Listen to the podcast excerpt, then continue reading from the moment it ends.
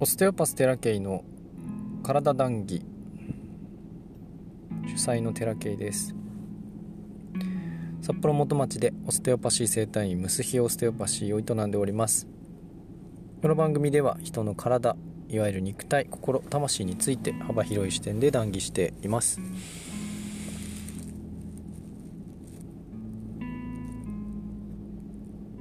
定期的に配信をしておりますけれどもほんの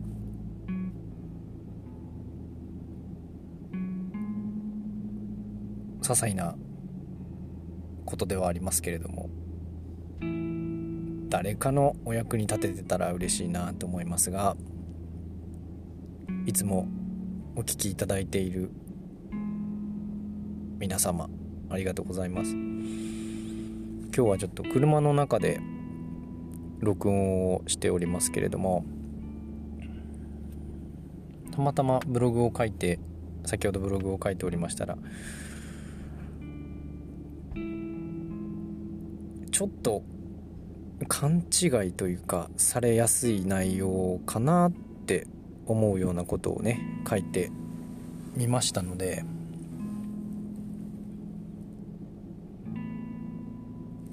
もうちょっと先になるけどどこかでね、えー、見ていただけたらなと思いますが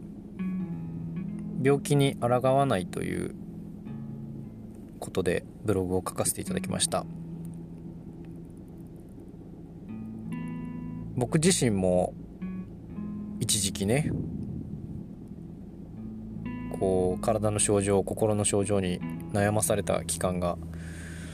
約2年弱ほどありました。今はもう1%ぐらいですかね。たまにこううつうつとすることって誰しもあると思うんですけどまあそれぐらいの程度になりました。本当に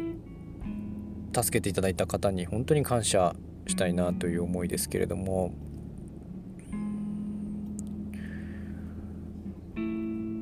僕の体験というよりはまあもちろん自分の中でもやっぱりこうだよなって思うこともあるしいろいろと書籍なりこうヒーリングなり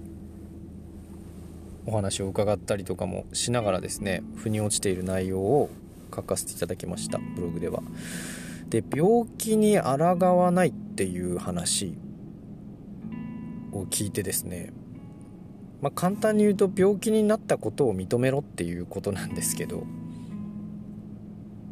で病気に抗っているうちは病気はそこにいるんですよずっと。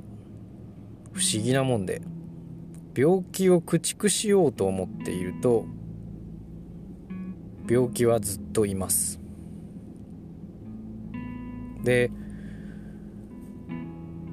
手術でね病巣を取ってもまた再発したりとかまた別なところが痛くなったりとか別なところが同じようにこう壊れてしまったりとかっていうことがあるようにですね手術でその病気を取り除いても結果として病気に抗っているという気持ちはずっとあるんですね。心が変わってないからですね。必ずしもそれが原因ということではないんですが往々にして心がきっかけで体に症状が出るもしくは病気になるということが人間結構あるんですね。本当に密接に体と心っていうのはもうほぼ一緒みたいなもんなので体に症状が出てるということは心にも何かしら歪みがある。本当にまっさら元気っていう人ではないわけなんですよ。心の症状じゃなくてもですよ。何かしら抗っているものがあると。で一番顕著に分かりやすいのが僕は妊娠出産だと思っているんですね。妊娠するという今とても大きい問題になってますけども不妊という話ですね。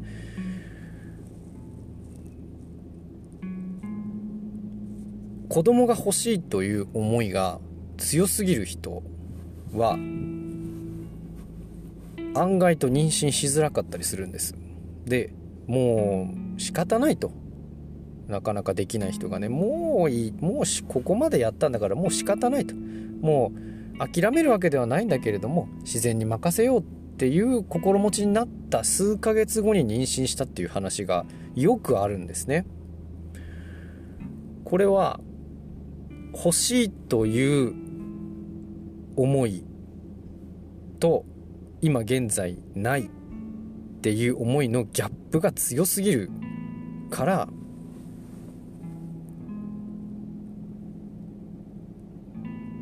何かしら体に緊張が生まれたりとか心が緊張してるので体も緊張するんですけれどもそういう関連性が詳細がどうっていうのは分かりません。なぜなぜそうなのかなぜそういう生理的な現象が起こるのかっていうのまでは僕は知りませんけれどもそういう現象が起きてるんですね体の中には。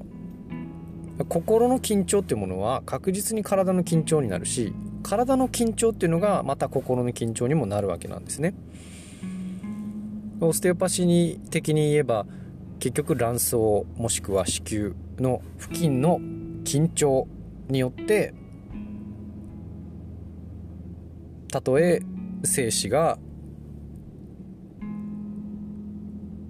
中にね放出されたとして子宮に届くか届かないかっていう環境に置いたとしても子宮の傾きによってね精子が中に入りづらい状態になって結果として受精しないと。いうことが実は起きてたりするんです。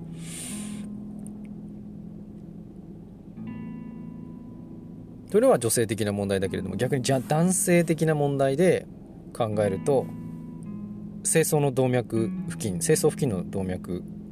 が骨格によって緊張膜がねすごくつながってるので仙腸関節なり仙骨なりっていうものが歪んでしまって動脈がねじれてしまって精巣にど血が届かない。その結果うまく精子というものが生成されない。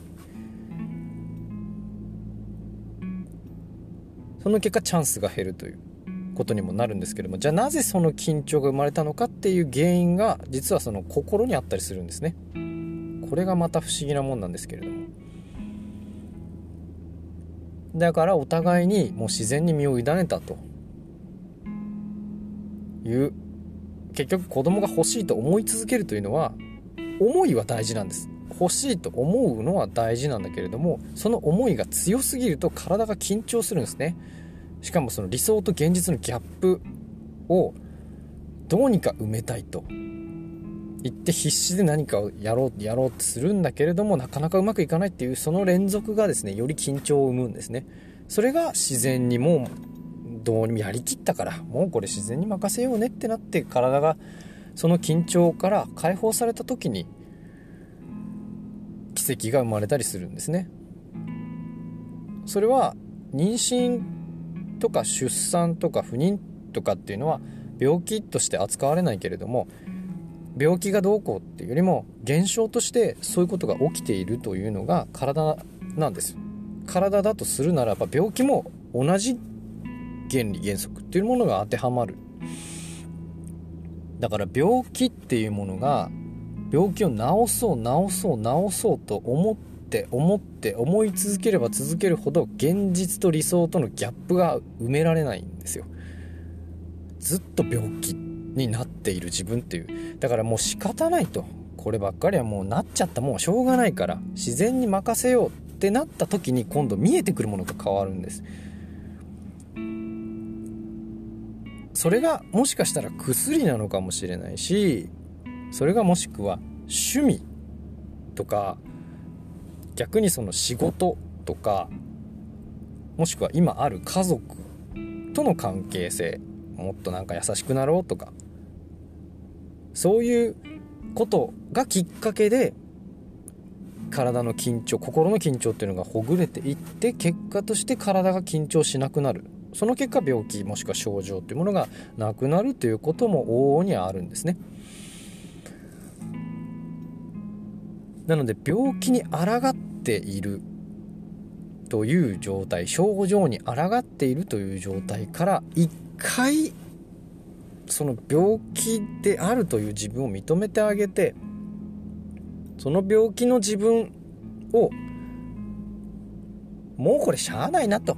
これ病気と一緒に生きてこうぐらいのね。でこの体で何ができるかなっていうぐらいより前向きな考え方が自然にできると。これが無理やりやったらまたギャップになっちゃうんでダメなんですけどそれが自然になった時に病気というものは改善していく可能性があるんだろうなと思うんですね。だからもし抗い続けてどうにかしようとしている人は一回手放してみてください。もう仕方ない。病気になっちゃったんだから。もうこれで生きていくしかないんだから。これで何ができるかな。っていうふうに考えて何か物事を見ていただきたいなというふうに思います。すごく抗ってる人ってねもう必死なんですよ。なんとかしたい緊張状態をね崩せない。緊張状態というものを作り続けている状態なんですね。病気に抗っている。病気を何とかしたいって思うっていうことは。これねすごく矛盾してるように感じるんですよ。一見ね。病気に抗わないってそれそれどうなんだって。思うんですけど病気に抗っている思いがあればあるだけ病気はそこにとどまるんです。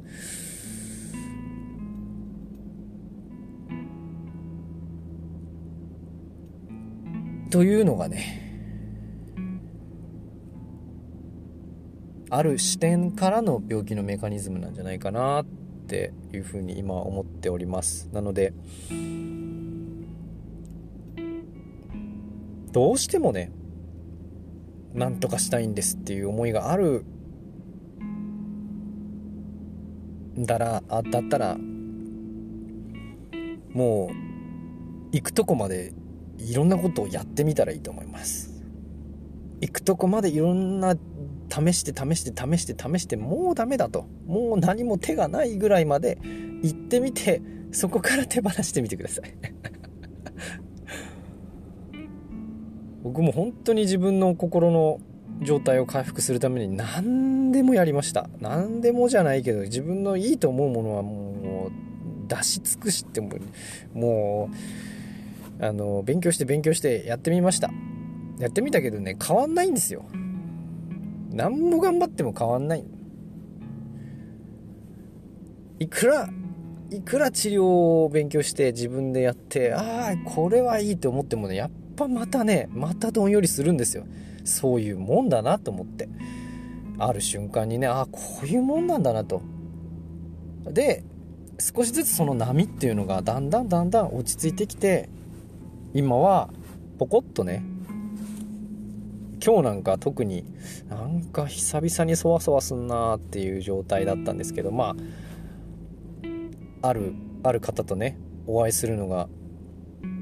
おお会いしてからそのそわそわはなくなったのでなくなったっていうか減ったっていうかあこれだったのかっていう感じのそのそわそわだったんですけども。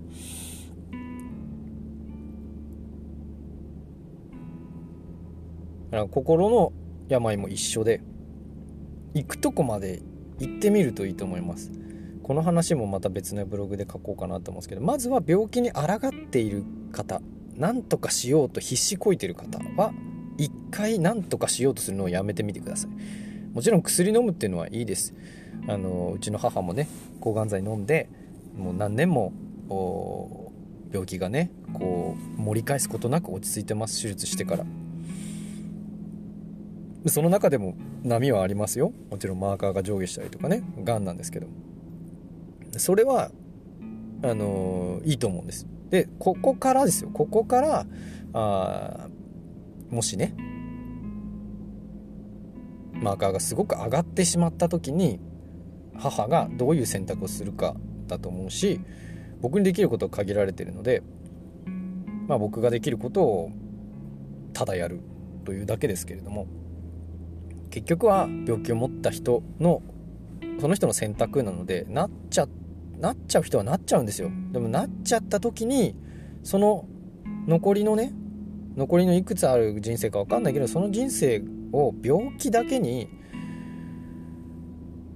執着してしまったらもったいないんですよ。体痛くたって何かできるんですよ別に。もし病気があったとしてもねなんかできるんですよ。だからそんな風にやってったらねいつの間にか病気がなくなってる人だってたくさんいるんですよ。世の中には。だから病気を治すということがね医療の役目ですけれども病気を治すということをができるのが医療だけではないんですね。